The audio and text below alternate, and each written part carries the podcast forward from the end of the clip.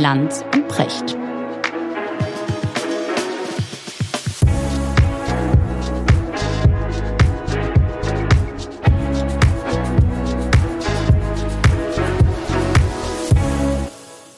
Schönen guten Morgen, Richard. Guten Morgen, Markus. Wo, wo erreiche ich dich? Wo steckst du gerade? Was Ja, machst du vor allem? Immer gleichen Ort, aber ausnahmsweise mal, weil ich bin zurzeit doch relativ viel unterwegs. Okay. Und machst was? Hm, machst- im machst viele Augenblick- Gespräche gerade, Ja, ne? ja, Podiumsdiskussionen. Okay, das ist gut. Ja, verschiedene Foren an der Uni und so weiter. Viele Mhm. Gespräche. Das heißt, ihr, ihr tauscht Argumente aus auf der Bühne, ihr streitet euch, ihr kriegt euch richtig in die Wolle oder wie läuft das ab? Weil ja, ich, also ich, hat ich hatte mir überlegt, wir könnten heute mal ein bisschen über, über diese Debattenkultur sprechen, über dieses Phänomen, dass A, alle sofort beleidigt sind. Man sagt einen Satz und tritt schon jemandem wieder auf die Füße, ohne es Mhm. aber zu wollen. Das Mhm. heißt, die Intention ist eigentlich nebensächlich, spielt gar keine Geige, sondern irgendjemand schreit sofort auf und sagt, ich bin jetzt beleidigt. Ja. Und das andere ist so, dass man, dass man miteinander redet und auch streitet und dass man vielleicht jemanden sogar gut finden kann, aber trotzdem die Meinung nicht teilt. Ja. Ja. dass man das Argument versteht und sagt, pass auf, ich, ich kapiere dich, aber ich teile diese Meinung nicht. Aber nur in dem Moment, wo du sagst, ich verstehe dein Argument, ich kann dich nachvollziehen, bist du schon wieder auf der falschen Spur. Mhm. Ja, also diese Gespräche, die haben viele Facetten. Du hast ja ganz viele davon schon genannt. Also mit dem Beleidigtsein fällt mir auch auf. Ne? Also ich kann mich gar nicht daran erinnern, in, in früheren Diskussionen oder, oder Debatten, Auseinandersetzungen, auch im Fernsehen oder so, dass da je jemals bele jemand beleidigt war. Und wenn er das war, hat er das nicht gezeigt. Ja, weil das unsouverän war, beleidigt zu sein. Genau. Heute, egal was man sagt, es gibt Millionen von Menschen, die unglaublich versessen darauf sind, beleidigt zu sein. Und man kann ihnen das aber nicht sagen, weil wenn man sie dafür kritisiert, sind sie schon wieder beleidigt. Die Mhm. eleganteste Art, ein Gespräch abzuwürgen, ist beleidigt zu sein und auf Mhm. alles weitere ebenfalls beleidigt zu reagieren. Ja, ich werde interessanterweise werde ich das so oft gefragt. Du kannst dir gar nicht vorstellen, wie häufig diese Frage kommt, auch nach Sendungen, wo es mal ein bisschen höher hergeht oder so, dass Leute mich dann fragen und, und sag mal, wie war das hinterher? War sie beleidigt? War er beleidigt? Äh, habt ihr noch miteinander geredet oder oder oder gab es dann richtig Stress und so weiter? Und die Überraschung ist dann immer sehr sehr groß, wenn ich sage, nee, wir haben hinterher noch sehr nett zusammengesessen und eine ganze Weile äh, noch geplaudert über dieses und jenes und alles Mögliche. Und, und da merkst du genau diese, diese Attitüde, ja, die da sagt, nee, aber der muss doch beleidigt gewesen sein, das kann der sich doch nicht Mhm. bieten lassen. Ich denke, selbst wenn er beleidigt war und selbst wenn es ihn genervt hat, dann macht es doch den Profi aus, dass er sagt, okay, ich, ich, ich gehe aber souverän damit um. Aber äh, die, die, das ist so Sehe in ich den, auch so, in den aber Köpfen das, nicht mehr so äh, richtig Nee, drin. das haben wir nicht mehr, weil es ist einfach ein unglaublich gesellschaftlich akzeptierter Zustand, beleidigt zu sein. Ne? Und das war- ist es früher nicht gewesen. Mhm. Und deswegen spielt das so eine große Rolle. Wann hat denn das angefangen, Richard? Was würdest du sagen? Mir kommt das ziemlich neu vor. Also ich würde schon sagen, das ist was, was äh, nicht älter ist als ein Jahrzehnt.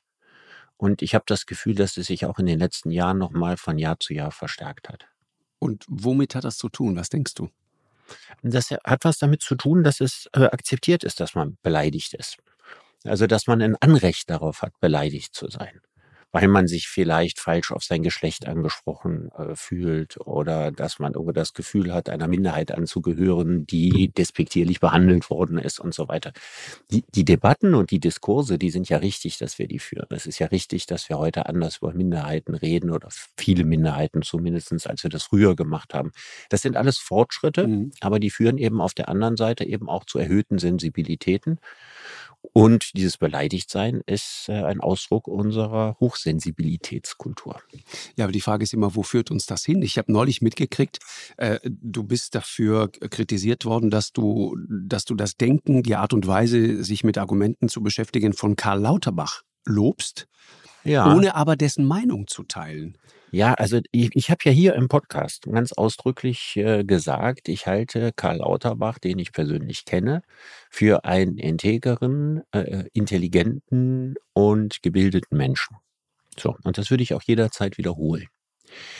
Ich, jeder aber, der sich so ein bisschen damit beschäftigt hat, was ich so im Laufe der Zeit über Corona gesagt habe und über Corona denke, weiß, dass ich sehr häufig mit Karl Lauterbach nicht einer Meinung bin. Und das sind zwei Dinge, die passen in meinem Kopf gut zusammen. Ich stelle mir mal vor, ich würde nur die Leute für intelligent und integer halten, die genau meiner Meinung sind. Das wäre ja absolut merkwürdig. Und umgekehrt all die Leute für besonders toll halte, also besonders schlimm halte, die nicht meine Meinung teilen. Mhm. Und das stimmt eben nicht. Also die Frage, ob ich vor jemanden Respekt habe und ob ich den für moralisch in Ordnung halte, ist unabhängig von der Frage, ob er mit seinen Meinungen mit mir übereinstimmt oder nicht. Und wenn ich jetzt so viele Gespräche habe wie in letzter Zeit, da frage ich mich natürlich auch manchmal selber, ne? Also warum, warum macht man das? Warum unterhält man sich jetzt mit dem? Warum macht man das zu diesem Thema? Mhm. Und das Interessante ist immer, wenn ich das Gespräch so ein bisschen langweilig finde, dann ist es mir wichtig, Recht zu behalten. Aber wenn ich den Gesprächspartner so richtig interessant finde, dann ist eigentlich mein Hauptinteresse an dem Gespräch, was dazuzulernen. Mhm. Und da ist es ausgesprochen günstig, sich mit Menschen zu unterhalten, die eben nicht in allem schon immer die genau gleiche Meinung haben. Mhm. Ne, weil das ist das Langweiligste überhaupt. Ja, total. Also ich meine, das kann man auch im Selbstgespräch machen. Ne, man kann sich ein paar Bier kippen und kann unausgesetzt mit sich selbst einverstanden sein. Da ja. braucht man nicht jemand mhm. anders für. Mhm. Das ganze Thema, diese sogenannten Wahrheitsfragen, so rund um Themen wie Identität, Corona, Klima, Migration, da gibt es ja irgendwie so gar keine Zwischentöne mehr. Es ist immer nur grau und es gibt nur mhm. Wahrheit oder Lüge. Und dann wird das so aufgeladen, dass wir eigentlich auch über Kompromisse äh, gar nicht mehr reden können. Und ich würde sagen, das ist so ein, ja, so ein, so ein neuer Kulturkampf, der da stattfindet. Das hat ähm, ja. Wolfgang Merkel auch vor einiger Zeit so gesagt. Diese Moralisierung des Diskurses, das ist total gefährlich. Und er hat eine interessante These, die ich, die ich gerade fragte, wann das angefangen hat.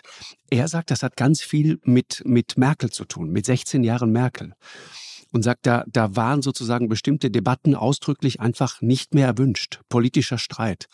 Und da meldete sich Wolfgang Bosbach zu Wort, den mhm. wir beide auch kennen, sehr interessant. Der, der sagte, äh, wir haben früher an der CDU unfassbar diskutiert. Endlos, mhm. endlos haben wir diskutiert. Aber als es dann zum Beispiel plötzlich um die äh, AfD ging, da war dann irgendwie klar, pass auf, liebe Leute, hat keinen Zweck. Da reden wir jetzt nicht mehr drüber, weil im Zweifel wählen die Leute lieber das Original. Also lass uns die Themen erst gar nicht anfassen. Ja, dann kommen wir gar nicht mehr in die Verlegenheit, überhaupt über diese, über diese seltsame AfD zu sprechen. Äh, das heißt, die, die Frage, dass man einfach nur mal darüber nachdenkt, warum die AfD auch von Leuten gewählt wird, die nicht aus dem rechtsextremen Milieu stammen. Ja, also dass man unterscheidet mhm. sozusagen zwischen den Funktionären der AfD. Wo, genau, den wo, Motiven, warum sie gewählt wird. Genau, ja. und ihren Wählern. Das ist ja der große Unterschied. Und das, das finde ich einen interessanten Punkt. Während es, und das sagte auch Bosbach, in die andere Richtung war das komischerweise kein Problem. Also da hat ja auch äh, Merkel nie ein Thema, wenn es darum ging, sozusagen in die, in die grüne Richtung, ja, Themen zu übernehmen, sich zur Klimakanzlerin zu stilisieren und so weiter. Das war komischerweise keine Frage. Da galt dann plötzlich dieses Argument, dann wählen die Leute lieber das Original, galt da plötzlich nicht mehr. Mhm. Und das, das, das ist eine interessante Beobachtung, finde ich. Also es war sicherlich richtig, dass die Merkel-Zeit die, die Zeit der großen gesellschaftlichen Harmonisierung war. Mhm. Ja, und die CDU eine Partei sein wollte, die alles in Leitform integriert. Die also gerade nicht mit irgendwelchen Positionen aus der Deckung kommen wollte, wo man Menschen mit verschrecken oder verärgern kann oder heftige Gegenwehr für bekommt, sondern es war so ein, ein gleitendes Mitschwingen mit dem Zeitgeist. Mhm. Und es ist ja richtig, wenn, wenn das das gesellschaftliche Klima ist, was, dem man ja was Positives abgewinnen kann. Ne? Kann sagen, Deutschland ein friedliches, glückliches Land, ja, keine heftigen Debatten und so. Dann hat man aber gesehen, wie das so oft ist, wenn viel harmonisiert wird, dass sich unterschwellig eine Menge anstaut. Und dass sich das dann irgendwann eben Bahn bricht und es immer nur eine Frage der Zeit ist, wann sich das entsprechend artikuliert. Und es ist auch schon richtig, Parteien lieben ja Streitkultur nicht. Ich erinnere, das war schon früher so, obwohl man mehr gestritten hat, ja, waren die Parteien immer darauf bedacht, Leute zu haben, die versuchen, jeglichen Streit innerhalb der Partei zu vermeiden. Mhm. Also Herbert Wehner hatte den, den, äh, den Beinamen der Zuchtmeister der SPD. Mhm. Muss ich mal überlegen. Ich meine, das abgesehen davon, dass dieses altmodische Begriff, der wunderbar zu einer Person wie Wehner passte, heute nicht mehr in die Zeit passt. Es ging darum, dass er allen linken Idealisten ja, die, die Flausen austreiben sollte. Das war damit gemeint, damit die Partei äh, pragmatisch bleiben kann. Und im Grunde genommen gibt es das Wort Zuchtmeister nicht mehr, aber jeder ist inzwischen Zuchtmeister seiner selbst geworden. Ja, man wagt sich nicht so weit aus der Deckung, weil die, natürlich die Medien darauf lauern, ja, jeden kleinen Dissens in einer Regierungskoalition, in einer Partei und so weiter zu einem Riesendebakel aufzublasen. Das war zwar früher auch so, ne? Das hat der Spiegel gemacht, seit es ihn gibt. Mhm. Aber das haben die Parteien früher lockerer weggesteckt. Mhm. Heute ist es immer wichtig, dass man irgendwie einen guten und geschlossenen und einigen äh, Eindruck macht. Ne, das Lieblingswort von Angela Merkel war ja immer gemeinsam. Mhm. Ne, heute ist es das Lieblingswort von Annalena Baerbock. Es gibt keinen einzigen Beitrag, in dem nicht vier oder fünfmal gemeinsam vorkommt. Man möchte also bei alledem immer sagen, dass man mit den anderen und in der Mitte und also man vermeidet alles, was irgendwie zu sehr nach Kante aussieht. Mhm. Und das provoziert die mit den Kanten. Die fühlen sich da nicht mehr repräsentiert. Ja, das, das ist der Punkt. Und es gibt noch so eine Angst, das ist auch interessant, der, der berüchtigte Applaus von der falschen Seite. Ne? Genau. Vor einiger Zeit hatten wir ähm, Christian Dürr, den, den FDP-Fraktionschef ähm, im Bundestag bei uns in der Sendung der sich kritisch über Migration geäußert hat. Das muss man vorausschicken. Christian Dürr ist jemand, der absolut nicht im Verdacht steht, irgendein rassistisches Ressentiment zu pflegen. Gar nicht. Ganz im Gegenteil. Christian Dürr ist einer, der, weiß ich aus anderen Gesprächen, schon zu seiner Zeit im Landtag in Hannover immer sehr darum bemüht war zu verstehen, 2015, 2016, ja, diese Jahre der, der, der Migration, der großen Migration, äh, zu verstehen, wie geht's den Leuten, wo kommen die her, was ist ihre Motivation speziell nach Deutschland zu kommen. Und der berichtete davon, dass er unter anderem mit einem ähm, Asylbewerber aus Afrika darüber gesprochen hat, was denn seine Motivation sei, ausgerechnet in dieses kalte Land zu kommen, in dem, in dem diese Sprache gesprochen wird, die für jemanden, der nicht von hier ist, sehr schwer zu, zu erlernen ist und so weiter. Und er sagte äh, zu ihm, na ja, also das hat äh, ganz offen, ja, in seiner ganzen äh, Naivität sagte er einfach, na ja, also äh, bei uns zu Hause äh, erzählen die Leute, dass Deutschland das einzige Land ist, in dem man dafür bezahlt wird, nicht zu arbeiten. So, das erzählt er so. Das ist anekdotisch, und er sagte, wir haben da offensichtlich ein Problem mit, mit dem Image, das wir nach draußen verkörpern und so weiter. Und wir müssen daran arbeiten, dass das anders wird. Und vor allen Dingen war sein Plädoyer, wie kriegen wir die Leute äh, stattdessen integriert und, und rein in, unserer, in unser Wertesystem und rein in den Arbeitsmarkt, wo wir sie so dringend brauchen. Dann kam direkt das Totschlagargument. Ich meine, Ulrike Herrmann war es, die sagte, ja, das geht ja gar nicht, das ist AfD-Sprech. Und wenn ich sozusagen an dem Punkt nicht weitergemacht hätte mit der Diskussion, weil ich war schon darauf gefasst, dass dieses äh, Totschlagargument kommt, dann wäre es an dem Punkt zu Ende gewesen. Und wir hätten mhm. diese, wurde dann eine sehr gute Sendung äh, über das Thema Migration und Integration und unser Asylsystem. Wenn ich das zugelassen hätte, dann wäre es an dem Punkt wieder passiert gewesen, wäre mhm. vorbei gewesen. Kommst du mit dieser Keule und es ist vorbei. Ja, also wir, wir regulieren Debatten durch Buttons. Ne? Also mhm, wir kleben genau. irgendwo was drauf und dann brauchen wir uns damit nicht weiter auseinanderzusetzen. Genau. Und dann hat das ein Keinsmal bekommen. Richtig. Und damit reduzieren wir das, über was wir reden können und wie wir über etwas reden können, irgendwann bis zur absoluten Unkenntlichkeit. Richtig. Ja, also dann ist es wirklich nur noch so, so, so, so ein kleiner Graubereich in der Mitte, über den überhaupt geredet werden kann und dann auch in immer ausgewählteren Worten. Und das hat natürlich mit Streitkultur und Debatten und alledem, was einer deliberativen Demokratie gut äh, zu Gesicht steht, nichts mehr zu tun. Ja, ist es das ist so, die Gefahr, ja. die dahinter natürlich steckt. Ja.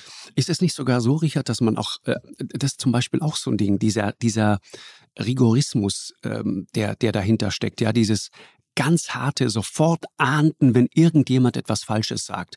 Äh, ich, ich erinnere mich, und das ist sehr bezeichnend. Direkt das neue Jahr, erste Sendung, Friedrich Merz bei uns in der Sendung und er sagt Paschas. Mhm. Und es war sehr interessant dann zu sehen, was da passiert ist. War sofort, oh, er hat Paschas gesagt. Mhm. Das heißt, wochenlang und ehrlich gesagt bis heute, monatelang dreht sich der Diskurs die ganze Zeit, er hat Paschas gesagt.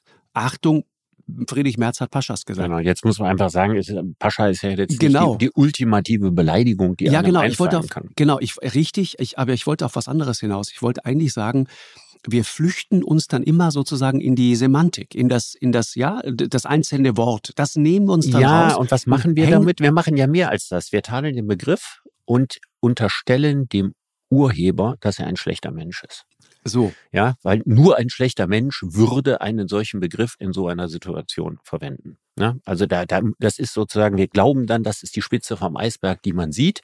Ne? Und dahinter schlummert ein Rassist und ein, ein, ein jemand, der AfD-Gedankengut hat und so weiter. Wir bauen also ein riesiges unterirdisches Eisgebirge auf. ja, ja, das ist so. Mhm. Ja, an diesem einen kleinen Symptom, ne, da kann man erkennen, wie jemand wirklich denkt. Ne?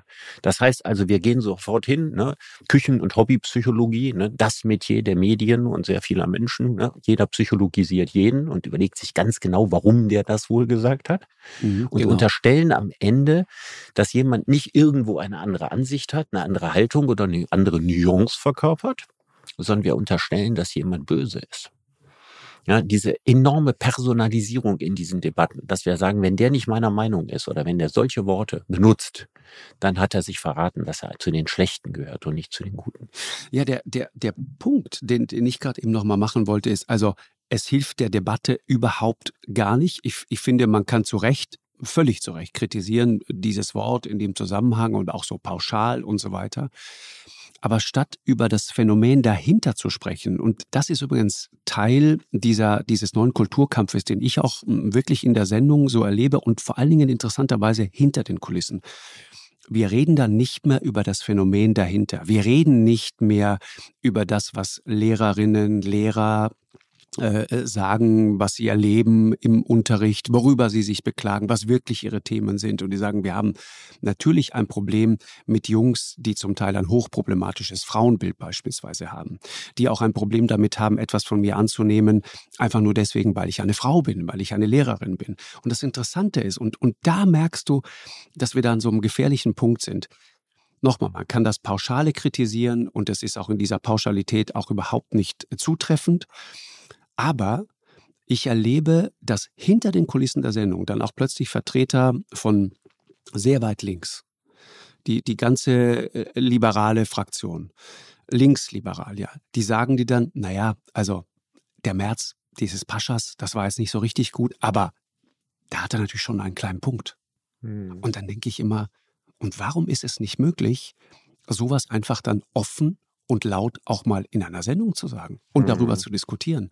Und du würdest dich wundern, wer sich alles so in diese Richtung äußert. Man wundert sich wirklich, aber die eigene Blase und sozusagen die eigene Verortung, die eigene Ideologie letzten Endes lässt es nicht zu, dann auch einfach mal zu attestieren, okay, möglicherweise gibt es da etwas, ohne das Wort Paschas zu benutzen, gibt es da aber etwas, über das wir als Gesellschaft dringend mal sprechen müssten. Und zwar übrigens auch im Sinne dieser Kinder, die es betrifft, weil wir tun denen ja auch keinen Gefallen. Ja, auch, auch, im Sinne, auch im Sinne dessen, dass wir die Themen eben gerade nicht den Leuten, die ultimativ rechte Gesinnungen haben, überlassen dürfen.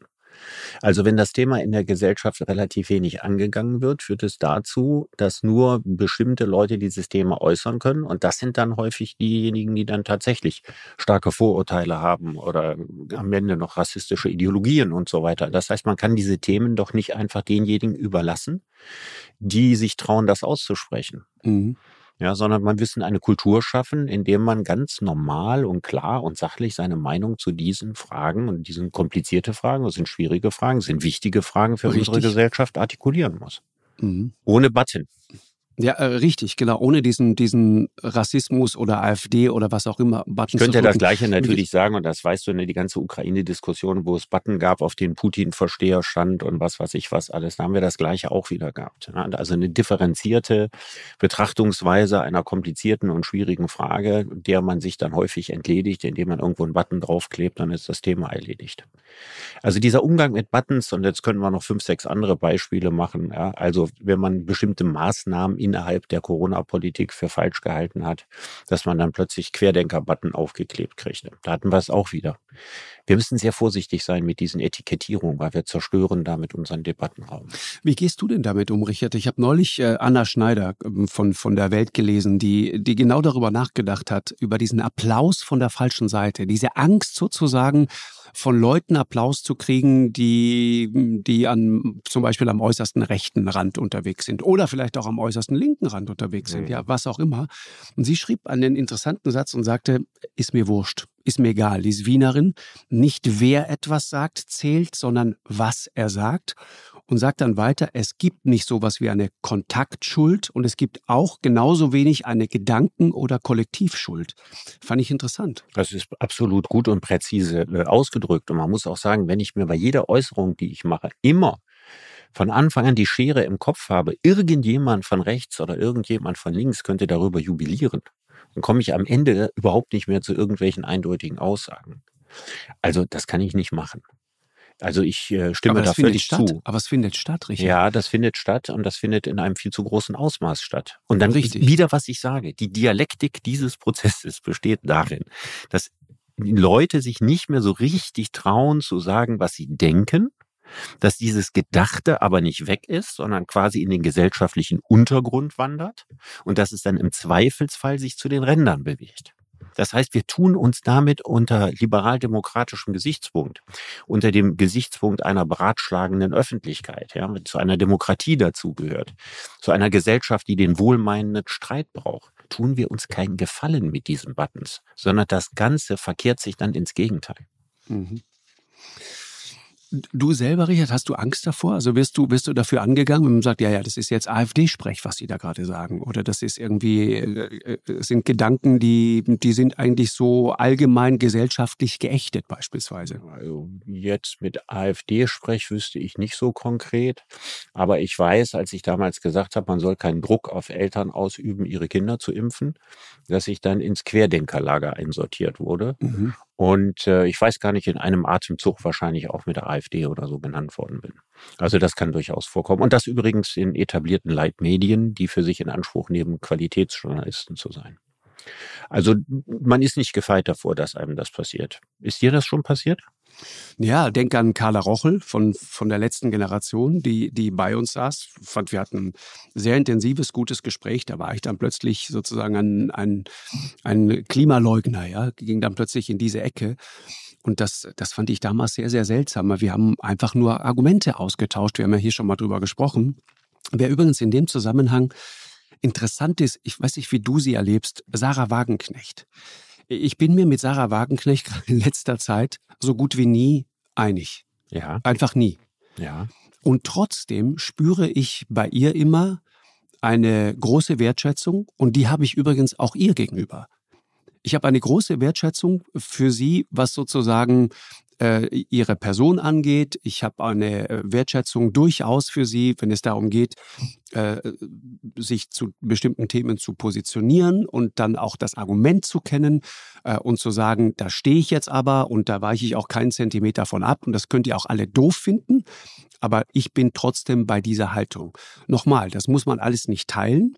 Und ich teile nichts von alledem, was Nein, in letzter aber, Zeit aber von wenn sich ich jetzt sage, hat. Wenn ich sage, ja. Sarah Wagenknecht ist ein mutiger, geradliniger und, höf und höflicher Mensch. Äh, so. Ja, das ja. dann besagt das nicht, dass ich in allen Fragen mit ihr übereinstimme.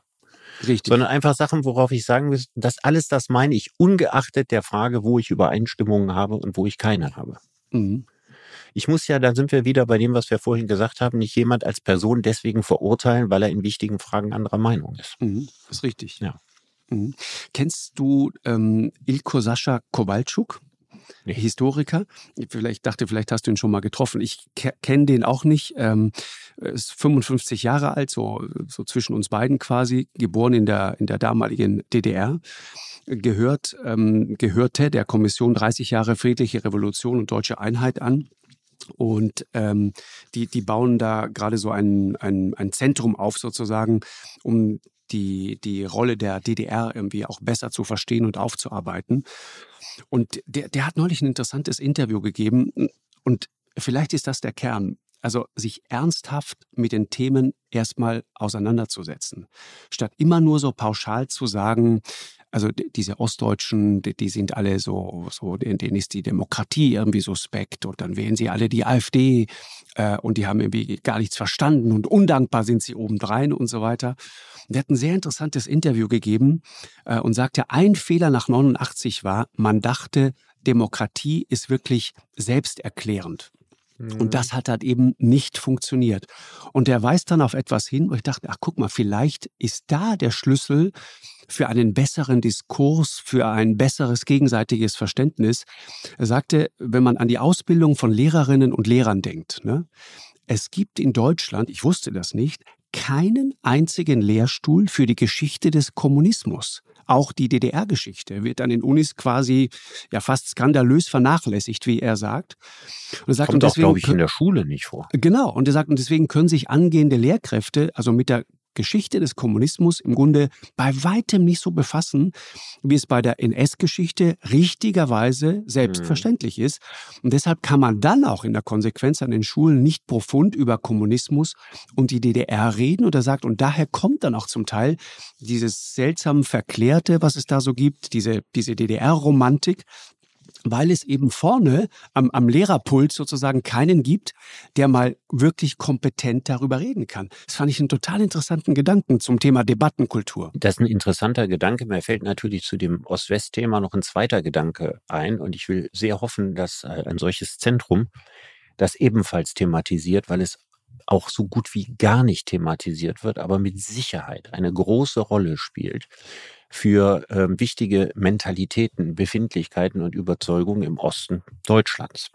Und das hängt damit zusammen, dass nach 89 und 90 die Wessis den Ossis erklärt haben, wer sie sind. Ja, nämlich rückständig gegenüber den Wessis, die Verlierer in dieser ganzen Auseinandersetzung, ja, wahrscheinlich alle mehr oder weniger bei der Stasi gewesen, ja, alles Mitläufer, ja, Richtig. oder überzeugte Idioten und so weiter. Das heißt, der Westen hat über den Osten die komplette Deutungshoheit übernommen. Die Ostpolitiker, die große Karriere gemacht haben, wie Merkel und Gauck, haben sich genau in diese West, in dieses Westnarrativ reingesetzt. Die haben also keine Osterfahrung mitgebracht, außer zu sagen, ja, wir wissen, was Unfreiheit ist. Mhm. Die aber nicht gesagt haben, wir wissen aber auch, warum die Leute sich so und so verhalten haben und so verhalten sich Menschen unter den und den Umständen. Und dass man sagen, ein differenziertes Bild entworfen haben, wie das wirkliche Leben in der DDR aus der Froschperspektive jedes Einzelnen zum Beispiel ausgesehen hat. Richtig. richtig. Stattdessen wurden sie damit konfrontiert. Jetzt könnt ihr mal das, was ihr die letzten 40 Jahre gemacht habt, alle abhaken. Ja. Richtig. Und können mal wieder neu Total gut. anfangen, weil bisher war alles falsch. Und Ja. ich meine, wenn man so mit Menschen umgeht, dann darf man sich nicht wundern, dass da eine enorme innere Distanz aufgebaut wird. Richtig. Ja, und auch Mhm. eine sehr große Skepsis gegenüber Erzählungen, die einem übergestülpt werden. Und das müsste man auch viel stärker thematisieren. Das ist total interessant. In diesem Gespräch äh, macht Kowalczuk genau das auch zum Thema und sagt, es war der Westen, der dieses Nachdenken über die DDR und äh, ja alles, was, was dieser Staat war, verhindert hat. Und sagt, total interessant, diese ganzen Schlussstrichforderungen, ne? jetzt muss mal ein Schlussstrich sein, jetzt fangen wir mal ganz von vorne an und wir wissen aber, wie es geht, die kamen aus dem Westen. Und interessanterweise, auch das war mir so nicht klar, wobei ich hätte es eigentlich besser wissen müssen, weil ich die Reaktionen häufig erlebe. Weißt du, woher die härtesten Reaktionen kommen, wenn ich ähm, sozusagen versuche, ein kritisches Gespräch über die Linkspartei und vor allen Dingen über ihr Erbe zu führen. SED, PDS und dann Linkspartei. Die härtesten Reaktionen kommen nicht, wie möglicherweise zu erwarten wäre, aus dem Westen, dem sogenannten, ja, sondern die kommen aus dem Osten. Und von niemandem wurde genau diese Kontinuität, ja, also einfach übergangslos von der SED in die PDS und jetzt sind wir einfach die Linkspartei. Und was eigentlich so unser richtiges Erbe ist, darüber reden wir jetzt gar nicht mal so großartig. Von niemandem wird das so scharf kritisiert wie von den Ostlern, sagt Kowalczuk wortwörtlich. Und das finde ich halt interessant, weil wir da offensichtlich eine riesige Chance haben liegen lassen, auch äh, wenn es um die Frage geht, w- Diskurs und, und, und wie, wie nehmen wir einander eigentlich wahr. Die hatten durchaus ein großes Interesse, das aufzuarbeiten und sie haben es irgendwie bis heute, aber ich habe manchmal das Gefühl, auch wir als Medien, wir werden dem gar nicht so wirklich gerecht. Und der sagt eben auch, ähm, dass zum Beispiel thematisiert werden muss, dass es eben nicht die Ostdeutschen waren, die 89 die Revolution gemacht haben, ne? sondern er sagt, Revolutionen machen Minderheiten. Und auch in der DDR standen die meisten halt Natürlich. hinter der Gardine, haben abgewartet, was passiert Ja. und haben sich dann auf die Seite der Sieger geschlagen. So sagt er es. Er Ja, sagt, aber auch das nicht ist völlig, schlimm. völlig, völlig richtige Genau, also er sagt, das ist nicht Beobachtung schlimm, nahezu sollte- jeder Revolution. Genau, und er sagt, Ja. es muss aber thematisiert werden, Weil wenn wir dann natürlich hinterher sozusagen alle zu Widerstandskämpfern machen, dann entsteht so ein innerer Widerstand, weil die Leute sagen, na warte mal, aber das ist ja gar nicht meine Geschichte, ja. das ist ja gar nicht meine Biografie. Und, und die werden sozusagen an dem Punkt auch entwertet und fühlen sich auch nicht wirklich verstanden. Ja, und jetzt kommt noch als Pointe dazu, dass die allermutigsten, ja, das waren die, die als Erste zu den Demos Richtig. gegangen sind. Ja, das, das, waren die, die wirklich was riskiert haben. Denn solange es wenige waren, konnte man die einkassieren und das war überhaupt nicht lustig, wenn man da in den Knast gekommen ist. Ab einem bestimmten Punkt, wenn also einmal auf dem Alexanderplatz 100.000 und mehr drauf sind, dann gehört genau. nur noch halb so viel Mut dazu, dazu zu gehen. Und jetzt macht man als Ostdeutscher die interessante Beobachtung, dass von den wirklich Mutigen der ersten Stunde aus keinem was geworden ist. Mhm. Sondern dass die, die nachher Karriere machen, wie Manfred Stolpe, wie Gauck, wie Merkel, das waren die, die erstmal ziemlich lange hinterm Vorhang gestanden haben und sich erst dann rausgetraut haben, als klar war, in welche Richtung sich das Ganze entwickelt. Mhm. Und ich glaube, das ist nicht zu unterschätzen, was das macht. Wenn also nicht diejenigen, die gefeiert, zu Recht quasi gefeiert werden für ihren Mut, diejenigen sind, die nachher davon profitieren, sondern eigentlich die, die gar nicht so mutig gewesen sind, nachher als Aushängeschilder für den guten Osten stehen. Also da ist vieles. Also man müsste diese da wirklich mal eine differenzierte Betrachtung machen. Und ich denke einfach, dass wir viel zu wenig verstehen, dass es sich aus Sicht des Ostens einfach alles anders anfühlt als aus der Sicht des Westens. Das ist der Punkt. Und deswegen meinte ich gerade, wenn es ja Ne, wir könnten jetzt irgendwie die ganze Folge über, das ganze Gespräch über darüber diskutieren, wie schlimm das alles ist und wie diese Lagerbildung stattfindet und dass man nicht mehr miteinander redet.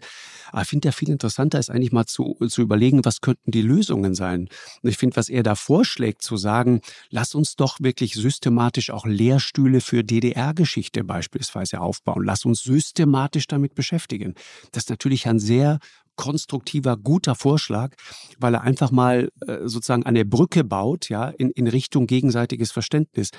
Ich, finde das, ja, ja. Ich, ich, finde das spannend, dass das jetzt äh, so lange nach der Wiedervereinigung erst diskutiert wird. Mhm. Also ich bin in letzter Zeit viel in Berlin gewesen und ähm, da wir Proben gehabt haben in dem Marstal-Gebäude hinter dem Schloss, bin ich also Tag für Tag an, an, diesem Schloss vorbeigegangen, was da gebaut ist und wo früher der Palast der Republik stand. Ne? Dieses Schloss mhm. ist ja von außen wunderschön. Genau. Ne, von innen ist es traurig. Ne? Es sieht also eigentlich aus wie eine U-Bahn-Station von innen. also es hat stimmt. überhaupt keinen Reiz und keinen Charme. Fast, fast nur Ausstellungen drin, die einen nicht interessieren oder die hochproblematisch sind, so wie die Völkerkunde-Ausstellung, die sich in erster Linie mit sich selbst beschäftigen muss. Ja. Mhm äh, funktioniert als Forum überhaupt nicht. Ist jetzt nicht der Platz, wo am Wochenende alle Leute hinströmen, wie früher in dem Palast der Republik, weil es da für die Kinder Angebot gab und für die Jugendlichen und so weiter und so weiter. Also genau diesen Forumscharakter erfüllt das nicht. Ohne dass wir jetzt dem Palast der Republik hinterher trauern. Ja? Naja, ich trauere ihm schon äh, hinterher. Nicht in der Funktion, die er in der DDR allein gab. Er hatte ja zwei Funktionen. Er war ja eben, in erster Linie war er tatsächlich ein Ort, wo man als Berliner Jugend hinging. Ja, weil da Konzerte stattfanden oder weil man da alle so, quasi quasi wie eine riesige Volkshochschule alles machen konnte. Und äh, wenn man sowas abreißt und anstelle dann, also ein, es war in DDR-Zeiten einerseits ein Propagandabau, dafür übrigens ein harmloser, Ne? Also da gibt es ja ganz andere Propagandabauten. Man gucke mhm. sich mal Ceausescus Palast an. Also eigentlich ein sehr bescheidener Propagandabau. Und auf der anderen Seite war es tatsächlich ein echtes Forum.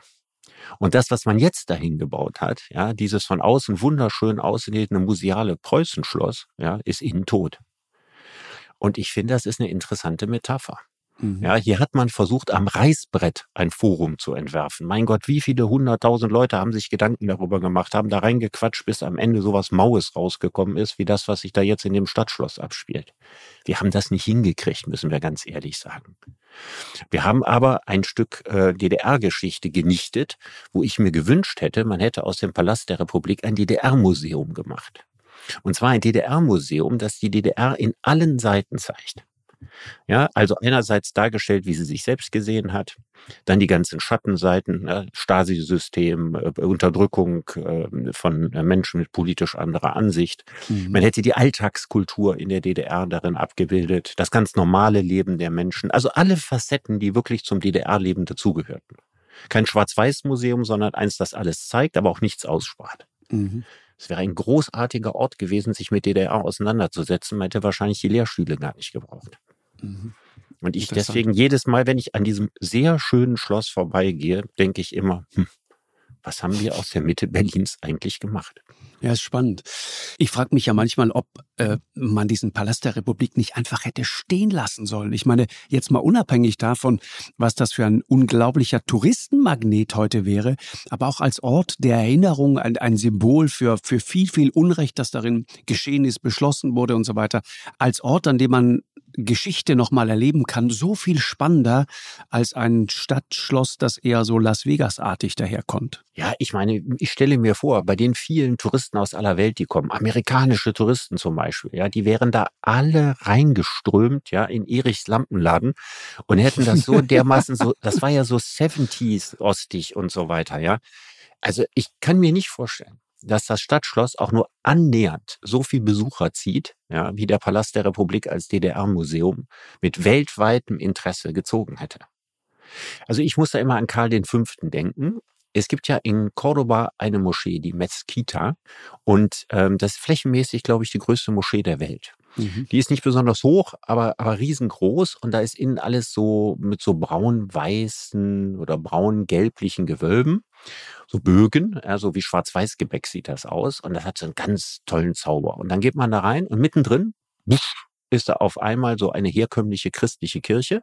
Die haben sie mitten reingeknallt in diese Moschee, um die kaputt zu machen.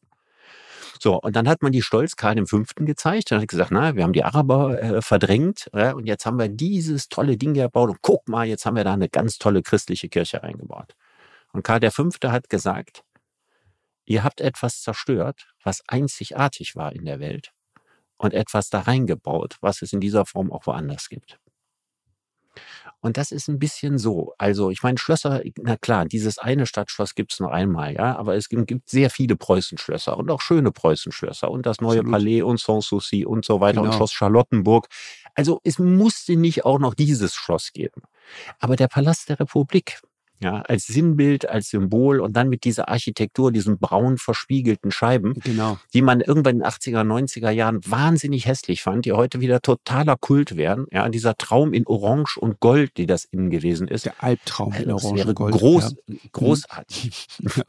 ja, aber halt aber ich meine, verseucht, weißt du ja. Ne, da kommt ja, dann wieder der deutsche TÜV ins Spiel. Das hätte man, das hätte man aber hinkriegen. Also ich glaube, man hat Berlin um seine größte Touristenattraktion. ja, genau. Mir fällt gerade so ein, äh, so ein Metagedanke ein. Wir werden ja auch schon mal gelegentlich dafür kritisiert, dass wir uns über Dinge hier unterhalten, ähm, von denen wir eigentlich gar keine innere Ahnung haben können, weil wir selber dieser Profession nicht angehören. Oder jetzt reden wir die ganze Zeit über Menschen aus dem Osten, kommen beide bekanntermaßen nicht daher. Und das Interessante ist immer in unseren moralisierenden Debatten, dass man immer sagt, wenn du selber kein Betroffener bist, dann darfst du nicht drüber urteilen. Mhm. Das ist übrigens ein ganz interessanter Teil unserer Debattenkultur. Das heißt, also, wenn, du keine, ne? kein, wenn du keine Frau bist, darfst du nicht über Feminismus reden. Ja, wenn du kein Migrant bist, kannst du dir kein Urteil über Migranten äh, äh, leisten. Mhm. Ja. ja. Es ist natürlich gut, dass unsere Sensibilität in diesen Fragen sich erhöht hat und wir gucken, wer sagt das, aus welcher Perspektive heraus und warum. Aber wenn wir immer grundsätzlich sagen, also ich habe mal ein Buch über die Schule geschrieben, ja, da haben unglaublich viele Lehrer sich beschwert nach dem Motto, oh, der ist doch gar kein Lehrer, ja, wieso kann der sich irgendwie überhaupt mal ein Bild darüber anmaßen? Mhm. Übrigens lustigste Re Reaktion war der ehemalige äh, brandenburgische Kulturminister.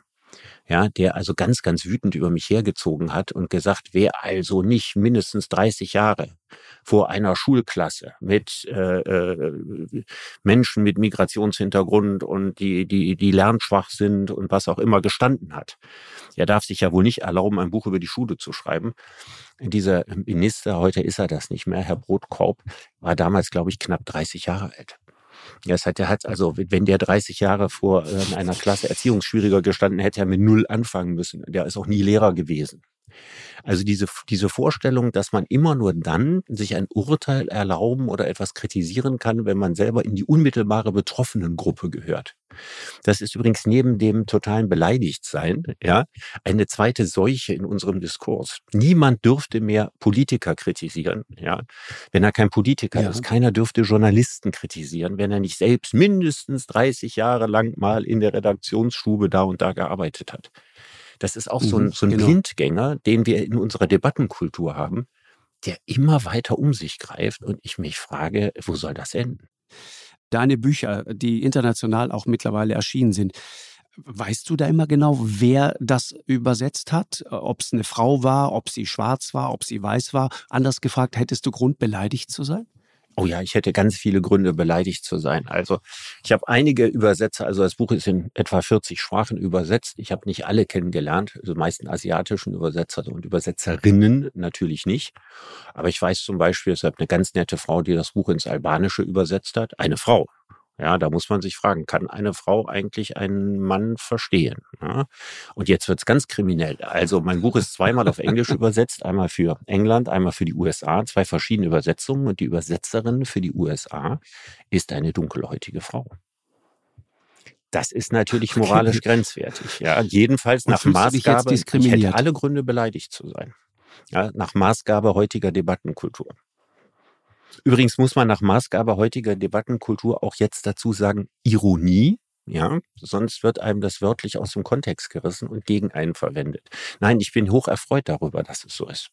Ich finde es großartig und ich glaube, die unwichtigste Frage beim Übersetzen eines Buches ist es, welche Hautfarbe man hat, welchem Kulturkreis man angehört und äh, welches Geschlecht man hat, sofern man äh, die, die Sprache wunderbar beherrscht und sich gut reinversetzen kann.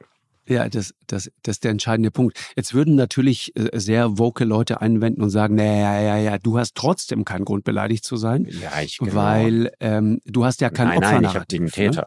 Ich bin, ich bin aus, ja. aus biologischen Gründen Täter, weil ich Mann bin und äh, weil ich weiß bin und weil ich in einem äh, in bestimmtem äh, Vokabular ausgedrückt imperialistisch westlichen Land lebe. So, und da bin ich also absolut sozusagen eine solche Täterbiografie. Ich durfte überhaupt gar nichts mehr sagen mit einer solchen Biografie.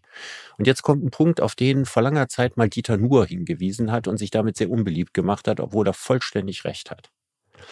Jemanden eine bestimmte Lizenz in der Debattenkultur abzusprechen, aufgrund von biologischen Dispositionen, ist nicht links sondern seit es Rassismus gibt, rechts. Mhm. Das muss man das ganz richtig, klar ja. dazu sagen. Also Linke ja. machen niemand für etwas verantwortlich, was biologisch ist oder wofür er nichts kann.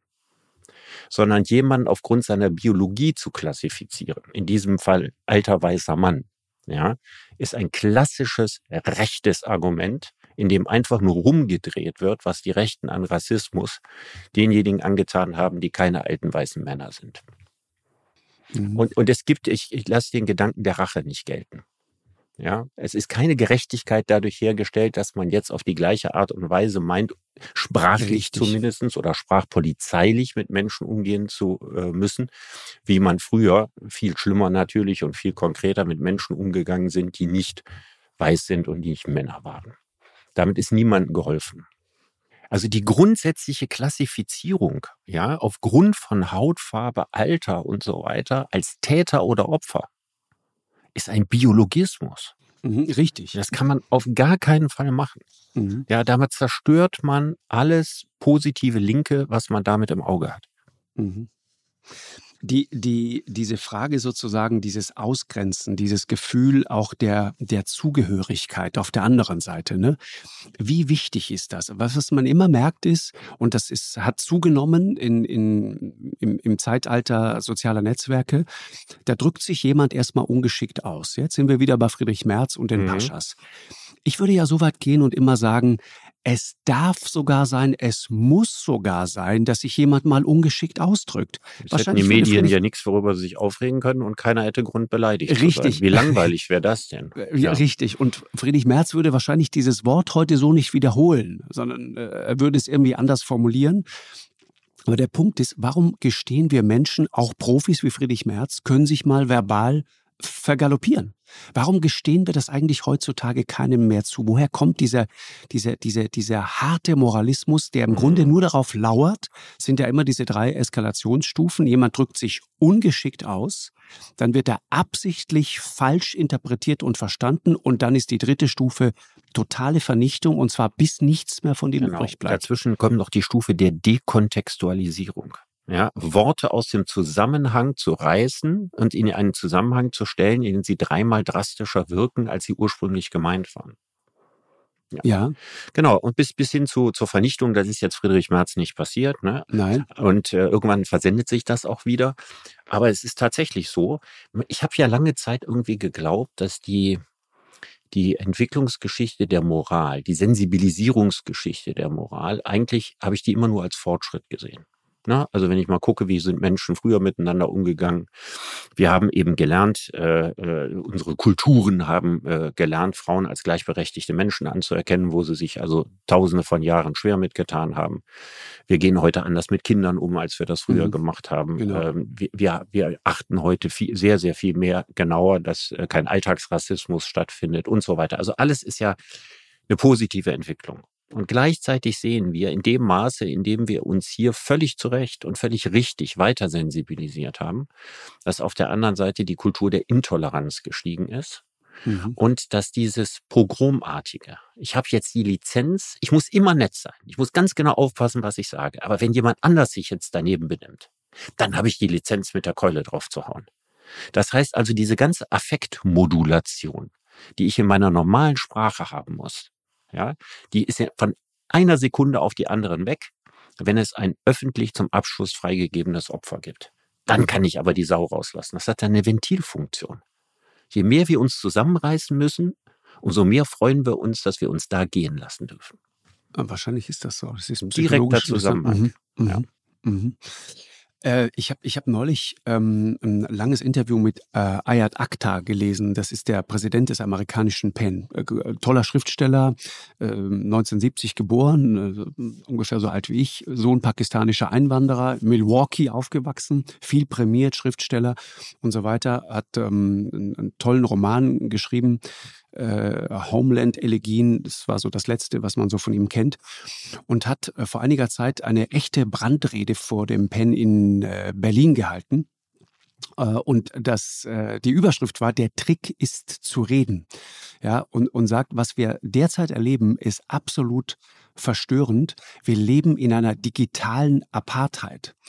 Und dann sagt er, und das fand ich interessant, wir, wir können uns jetzt furchtbar darüber aufregen, dass Menschen in ihren Blasen komische Dinge machen und dass sie so rigide sind und dass wir uns gegenseitig fertig machen und dass wir gar nicht mehr miteinander reden können und nicht mehr ins Gespräch kommen und dass jeder sozusagen auf, auf dem Recht auf seine eigene Meinung beharrt. Und wenn man dann sagt, gut, du hast ein Recht auf deine eigene Meinung, aber du hast kein Recht auf eigene Fakten, dann sagen sie mir trotzdem egal und ich habe trotzdem Recht und es endet immer in einer Pizzeria oder im Keller einer Pizzeria in Washington, wo dann Hillary Clinton Clinton mhm. das Blut von armen Kindern trinkt und so weiter. Und er sagt, wir müssen endlich verstehen, dass das ein Geschäftsmodell ist. Und wir müssen, statt uns mit uns selbst zu beschäftigen und aufeinander loszugehen, sollten wir endlich mal verstehen, was die großen Mechanismen dahinter sind. Und er sagt, Facebook zum Beispiel. Wir haben äh, diese Atmosphäre entscheidend geprägt, also der, Meta-Konzern, ja, zwischen 2014 und, und 2019 oder eigentlich kann man sagen bis jetzt. Sagt, und es gab im Jahr 2017 eine Metrik, das wusste ich nicht, mit der man vorhersagen konnte, wie sich ein Post oder ein Kommentar entwickeln wird. Das haben die, haben die sich ganz genau angeguckt. MSM Downstreaming heißt das. Also gab es einen internen Prozess, um sozusagen zu ermitteln, haben sich die Programmierer angeguckt, welche Inhalte verbreiten sich schneller in größerem Umfang, ja, und, und die haben dann verstanden, 2017 war das schon, dass es äh, sozusagen bei Inhalten, die besonders brisant, emotional, die aber auch mit Desinformation überladen sind, dass es da ganz besonders schnell geht. Und haben dann sozusagen dieses Ding, diese Idee ganz großflächig äh, ausgerollt. Und es gab Entwickler, das beschreibt er da äh, bei Facebook, die haben eine Facebook-Seite gestartet, einfach eine leere Facebook-Seite, nichts draufgeschrieben, komplett leere Seite. Und haben dann zugeguckt, was passiert. Und er sagt, innerhalb von zwei oder drei Tagen, in denen Sie, die Entwickler, nichts getan haben, war diese Seite komplett mit Desinformation überflutet. Mhm. Das heißt, dieses Geschäftsmodell, das da dahinter ist, das sozusagen mit, mit Desinformation, mit spektakulären News, mit Lügen Geld verdienen wird, ich, ich, ich glaube, er hat recht, dass wir darüber viel zu wenig diskutieren, dass wir das viel zu wenig in den Fokus rücken und dass wir stattdessen auch da wieder, wir gehen aufeinander, untereinander gehen wir aufeinander los sozusagen, aber wir beschäftigen uns nicht mit denen, die dahinter die ganz große äh, Mark oder den großen Euro, den großen Dollar mit genau dieser Mechanik machen. Mhm. Also insgesamt ist natürlich die, die Erregungskultur Ne? Ein, ein, ein gigantisches Geschäft. Allerdings mhm. natürlich nicht erst seit es soziale Netzwerke gibt, sondern seit es Yellow Press gibt und Boulevardpresse. Also im Grunde um so lange, wie es Presse gibt. Ja, aber das ist jetzt eine andere Dimension. Ne? Das ist eine völlig Genau, das Dimension. hat das, genau, also das Geschäftsmodell ist im, im Prinzip äh, das gleiche dass man, dass man mit Erregung, mit Aufregung äh, Geld verdient. Ne? Damit ist die Bildzeitung groß geworden, auch mit einem ähm, relativ lockeren Blick auf Fakten. Auch damit ist die Bildzeitung groß geworden. Also Fake News sind ja keine Erfindung ähm, des Digitalzeitalters. Mhm. Aber dass man jetzt das Ganze unglaublich professionalisieren und systematisieren kann. Und dass da natürlich ein Homunculus herangereift ist, den niemand mehr wirklich tatsächlich kontrollieren kann. Mhm. Es, es, ähm, es gibt ja viele, äh, äh es gibt ja viele, du als, als äh, sozusagen verhinderter Zoodirektor, es gibt ja ganz viele berühmte Experimente mit Ratten.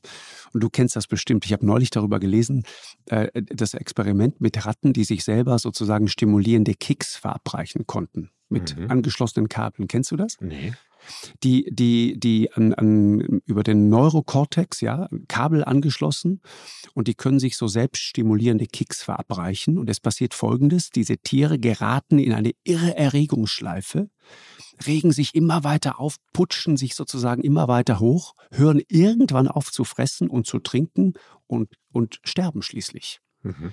Und die Frage ist, haben also wir an Übererregung? An Überregung, genau. Du, du bist die ganze Zeit nur noch mit dieser Erregungsspirale beschäftigt. Weißt du, und ich, ich frage mich manchmal, ob wir nicht vielleicht genau diese Ratten sind. Und Mark Zuckerberg sitzt im Keller und macht ab und zu mal den Strom an. Verstehe, das ist ein schönes Bild, ja. Also es gab ja von Neil Postman mal das Buch, ne? Ähm, wir, wir amüsieren uns zu Tode. Zu Tode, genau. Ja. Und ähm, ich habe selbst mal in einem Essay vor zehn Jahren darüber gesprochen, ne, ob wir uns irgendwie zu, zu, nicht zu Tode erregen und aufregen. Also ob, ob dieser, dieser Mechanismus nicht am Ende äh, dazu führt, ähm, dass man über alles den Verstand verliert und damit natürlich auch seine Verstandesfähigkeiten. Richtig. Also es gibt den äh, Lessings Emilia Galotti. Geht, sagt die Gräfin Orsina, wer über bestimmte Dinge den Verstand nicht verliert, hat keinen zu verlieren. Mhm. Ja, und ich möchte äh, auf Lessing draufreimen, wer über alles den Verstand verliert, hat auch keinen mehr zu verlieren. Mhm. Richtig, ja. Mhm. Das heißt also sozusagen, der, der angemessene Umgang mit der eigenen Aufregung und Erregung, das ist etwas, was äh, im, im Leben unglaublich wichtig ist. Es wäre schön, wenn man das irgendwie schon lernen würde in der Schule, aber das wirklich zu den, zu den Fähigkeiten gehört, die man ein Leben lang gut gebrauchen kann. Also äh, Aristoteles hat schon gesagt, ne, sich aufzuregen ist einfach. Ja, aber sich zur richtigen Zeit über das Richtige aufzuregen, das ist schwierig. Das setzt Urteilskompetenz voraus. Und ich denke, dass wir diese Urteilskompetenz, dass das dasjenige ist, was in unserem Bildungssystem am stärksten vernachlässigt wird, weil es nicht im Mittelpunkt des Systems steht.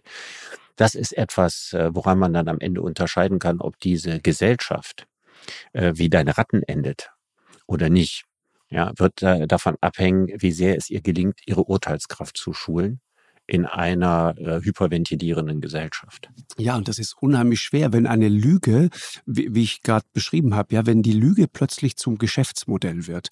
Und das erleben wir ja. Das sagen ja auch Leute wie Harari zum Beispiel. Der macht sich auch viele Gedanken darüber. Ja, der sagt, der Zensor der Vergangenheit hat sozusagen sein Volk kontrolliert, indem er die Leute doof gehalten hat, abgeschnitten hat von Informationen. Der Zensor des 21. Jahrhunderts kontrolliert eine Bevölkerung, indem er sie zumüllt mit Lügen Lügen und ja. Desinformation, ja, so dass die Leute irgendwann nicht mehr wissen, wo oben und unten ist und wo sozusagen die Wahrheit ist. Und das bedeutet, Aber, ja. Ne, ja, sag mal. Eine Einschränkung würde ich machen. Ich würde sagen, das haben frühere Regime auch immer alles gemacht. Nicht in der gleichen Menge, aber die Leute waren auch durch weniger Informationen ja, stärker erreichbar. Mhm. Es ist ja klar, ne? Du hast diese Erregungsökonomie und wenn es wenige Dinge gibt, die du hörst, ich meine, diese ganzen furchtbaren Verschwörungserzählungen, ja, der Antisemitismus, äh, der Rassismus und so weiter, das sind ja Dinge, die quasi auch mehr oder weniger von Staatswegen verbreitet wurden als Propaganda. Mhm. Was hat man den, den Leuten im Deutschen Kaiserreich nicht alles erzählt, wie minderwertig äh, die Slawen und die Franzosen und wer sonst noch alles ist und wie grandios die Deutschen sind und wie überlegen und noch viel schlimmer im Dritten Reich. Und die Engländer haben das ihrer Bevölkerung auch erzählt, gerade im Hinblick auf die Kolonien und so. Also, dass man mit Fake News und Propaganda von Staatswegen zugemüllt wird, ist ja nichts Neues. Ist richtig. Nur heute ist es so, dass es millionenfach, milliardenfach mehr Informationen in der Welt gibt. Und deswegen muss man das nicht einmal machen, sondern man muss natürlich mit äh, enormer Frequenz, mhm. ja, und mit enormen Skalierungseffekten diese Fake News in die Welt bringen. Aber das Staaten lügen ist nun wirklich nicht neu. Ja, aber die, die Werkzeuge, die sie dafür zur Verfügung haben, sind so unfassbar mächtig. Ähm, wenn du auch, auch nochmal ACTA, ja, der, der sagt, wir müssen endlich über, über diese Unternehmensmacht müssen wir sprechen. In den USA zum Beispiel, ja, die wirklich global agieren. Und der weist, weist ähm, auf etwas hin, das fand ich sehr interessant, sagt ein Präsident wie Eisenhower zum Beispiel. Der hat den Amerikanern noch gesagt, ihr müsst zum Beispiel dem militärisch-industriellen industriellen Komplex gegenüber in misstrauisch seiner Rede, in ja, seiner letzten öffentlichen misstrauisch Rede. sein. Mhm. Das, das hören wir heute nicht mehr. Misstrauisch sein diesen großen Unternehmen gegenüber dem Man militärischen. Stelle sich das mal vor. Genau. Biden würde eine Rede halten und sagen, wir müssen gegenüber dem militärisch-industriellen Komplex, gemeint ist, dass die Rüstungsindustrie die mit Riesenabstand größte Wirtschaftszweig der USA ist und eine gigantische politische Macht hat, mhm. denen gegenüber skeptisch sein. Also ich meine, wir machen wir uns nichts vor, er ist mit denen im Bunde. Mhm. Er ist nicht Richtig. deren natürlicher mhm. Feind. Mhm. Ja, und die, die Frage ist aber, wenn es diese Macht dieser Konzerne gibt, wenn wir gerade festgestellt haben, dass die Lüge ein Geschäftsmodell geworden ist, wenn es diesen gigantischen militärisch-industriellen Komplex gibt und man hat das Gefühl, Regierungen dackeln da irgendwie nur noch so hinterher und versuchen verzweifelt, das irgendwie wieder in den Griff zu kriegen. Wir zitieren, ich weiß noch, was das für ein komisches Gefühl war, als, als das plötzlich anfing, auch, auch in, in den großen seriösen Nachrichtensendungen, wie bei Twitter berichtet wird und Facebook und, und jede sozusagen, also nichts Kuratiertes mehr, sondern ein Algorithmus entscheidet darüber, äh, ob das jetzt äh, verbreitet wird oder nicht. Aber das durchläuft keinen großen redaktionellen Prozess mehr. Da sind keine Journalisten mehr, Journalistinnen, ja, die eine Auswahl treffen, die das einordnen, die es kontextualisieren. Und wir haben irgendwann angefangen, das mit der allergrößten Selbstverständlichkeit so zu zitieren. Ich dachte mal, warte mal, wir sind doch sonst immer so wahnsinnig, äh, äh, wenn es in Richtung Werbung geht, ja, und wenn es in in, in, in Richtung sozusagen Vermengung geht, ja, von, von werblichen mit redaktionellen Inhalten, da passen wir immer wahnsinnig auf und das lernen wir alle schon im Volontariat. Und dann gehen wir plötzlich hin und zitieren kommerzielle amerikanische Unternehmen mit der größten Selbstverständlichkeit und das hinterfragt kein Mensch mehr. Warum nicht, Richard? Mhm. Weil wir keine Alternative wissen weil man in früheren Zeiten gegen äh, solch eine Macht ein Mittel gehabt hat und das war äh, unter dem Gesichtspunkt der Kartellbildung Zerschlagungen zu betreiben, mhm. um solche ungeheure Macht zu brechen. Die Amerikaner haben das ja sehr oft gemacht. Die haben teilweise mal die Filmindustrie zerschlagen, sie haben die Telefonindustrie AT&T genau. zerschlagen. Sie haben die Ölindustrie zerschlagen, Standard Oil. Also das ist das, das klassische Mittel. Also selbst ein, ein durch und durch kapitalistisches Land benutzt das Mittel der Zerschlagung, wenn es das Gefühl hat, dass die Märkte in eine solche Schieflage geraten, dass sie nicht mehr funktionieren. Und jetzt haben wir die Situation in der Digitalwirtschaft, dass jemand wie Google ist ja kein Marktteilnehmer der Wissensökonomie. Ja, und Amazon ist auch kein Marktteilnehmer des Onlinehandels, sondern ist ungefähr die Hälfte des globalen Online-Handels ist Amazon. Ja, und Google genau. ist die größte Teil der Wissensökonomie. Das ist das eine. Das heißt also, im Grunde genommen sind, sind aus Marktteilnehmern selbst Märkte geworden. Das ist eine ganz neue Entwicklung, auf die man überhaupt noch keine Antwort hat. Mhm. Und das zweite ist, dass man im Zeitalter der Digitalwirtschaft nicht mehr im altmodischen Sinne Konzerne zerschlagen kann, um ihre Macht äh, zu brechen sondern das, das wäre überhaupt nichts verändert, wenn es fünf Googles gäbe. Ja, oder wenn, wenn Amazon sich auflösen würde in drei oder vier Firmen.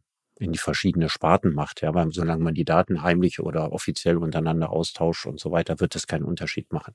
Dass wir wissen überhaupt noch gar nicht, wie, wie wir gegen diese im Zweifelsfall jederzeit hochmanipulative Macht überhaupt etwas ausrichten können. Uns fehlen die Waffen dafür. Wow. Mhm.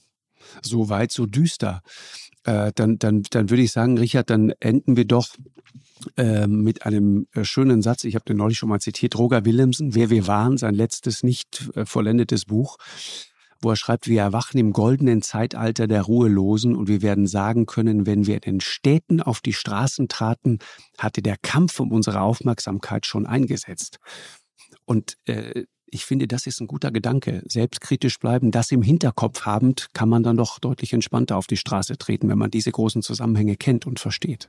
Ja, also wenn man Herr seiner eigenen Aufmerksamkeit würde, zumindest zu einem gewissen Teil, dann wäre schon eine Menge gewonnen, weil das nicht einfach. Also, Richard, danke dir sehr. Ja, Hat Spaß gemacht. Auch. Ja. Bis zum nächsten Mal. Alles Gute. Tschüss. Eine Produktion von M hoch 2 und Podstars bei OMR im Auftrag des ZDF.